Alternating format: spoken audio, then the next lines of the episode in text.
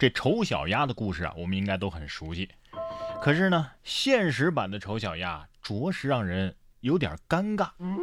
说精心照顾了一个月，网购的孔雀蛋却孵出了鸭子。你看这嘴扁的啊，哪儿有点孔雀的样子呀？这明明就是一只鸭子呀！看着眼前正在吃食儿的小家伙。北京昌平的买家张先生啊，有些哭笑不得。按照孔雀蛋的标准，他孵化了一个月的种蛋，居然孵出了鸭子，这令他失望又气愤。他直呼啊，被商家给涮了。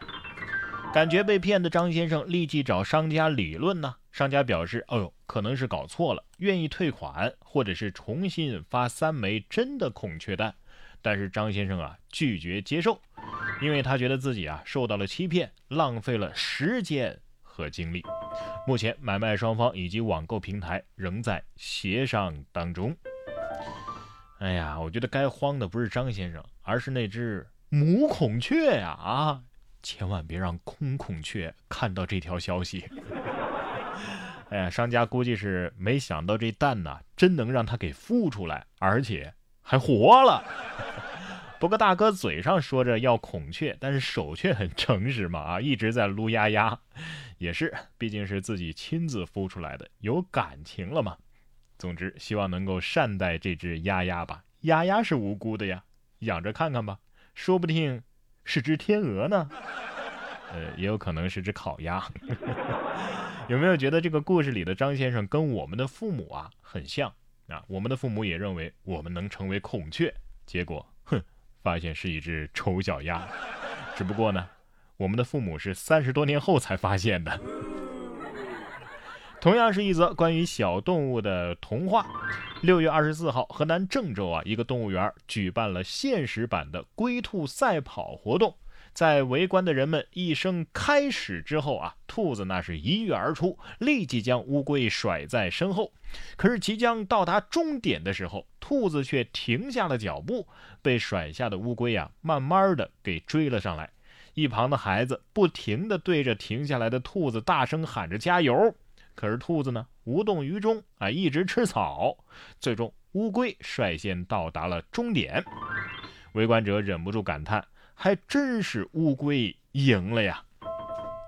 不是，为啥不在铺满龟石的地上赛跑呢？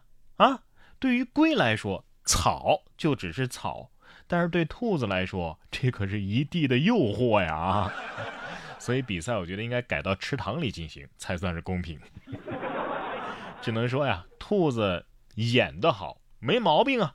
按照剧本到这儿的时候，我我是该停一会儿啊啊！而乌龟呢，可能就是当年跟兔子赛跑赢了的那只乌龟，不仅赢了当年那只兔子，还赢了那只兔子的孙子。这个故事告诉我们什么？多少人就是仗着优势，后期关键时刻开始瞎浪，被资源所迷惑，最后功亏一篑呀。下面这只猫啊，我觉得跟赛跑的兔子那也有的一拼。近日，山东济南市的警方通报了一起入室盗窃案，在查看监控的时候啊，出现了让人啼笑皆非的一幕。怎么回事呢？被害人的家中啊有只猫，哎，这入室盗窃的人啊进来之后呢，这只猫是非常淡定的看着窃贼就这么在偷家。窃贼走进家门之后，盗窃了整整六分钟啊。只见受害人家中的这只猫淡定地盯着窃贼，仿佛是一个监工。目前，该盗窃团伙已经被抓获。这猫可能是这么想的：嗯，喵，哦，不是来偷我的猫粮的，那没我什么事儿了。哎，可以理解，太可以理解了。人家猫啊，本来就没有看家的功能，是不是？你就算是条狗，如果是哈士奇的话，哈士奇也会觉得。嗯，有什么问题吗？难道进门的不都是客人吗？嗯，我还可以帮着搬，然后我再给他送走。宠物，宠物啊，主要还是现在人呐，对他们太宠了。哎，不过这位爹呀，倒是对自己的亲儿子够狠。说浙江台州一男子报了警，说自己读小学的儿子在太公的家里走失了。民警赶到之后啊，发现这个太公家哪是什么家呀？那是太公的墓地呀。男子说，孩子的作业没有完成，于是呢，他就把孩子带到太公的坟前罚站，并且把孩子的鞋子给拿走了，而他自己呢，则是堵在下山的路上，不让孩子下山。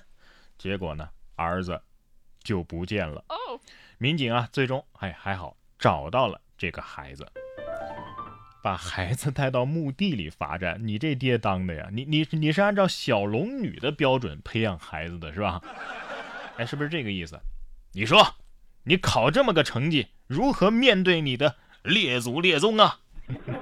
哎，不过至少证明一点，这孩子呀胆儿挺大的。在坟地里还能走这么远的距离，这孩子了不得呀！我要是夜里在坟地里，别说逃跑了，我我肯定吓得是不敢动。哎，说到逃跑，下面这几位啊更擅长逃跑。近日，俄达吉斯坦共和国发生了一起越狱事件。你别说啊，不是这条新闻，我还真不知道世界上有这样一个国家。六名危险的罪犯在当地二号严管劳改营当中失踪了。随后呢，巡逻队发现了一条长五十米、高零点六米、宽零点六米的隧道。哇！这坑道内啊，照明啊、通风设备相当的齐全。这个通道的入口呢，是在劳改营的生产车间，出口呢，距外围的墙啊有十多米。很难想象，这是有几名罪犯用勺子和叉子花了一年时间挖掘的。目前，罪犯仍在潜逃，而当地呢已经调集警力全面追捕。哎呀，原来监狱的墙真的是能被挖透的呀！啊，我觉得他们肯定是看了《肖申克的救赎》。哎，你看他们挖的这洞里边居然还有灯，我觉得这几个人，嗯，是。能成大事的人呐。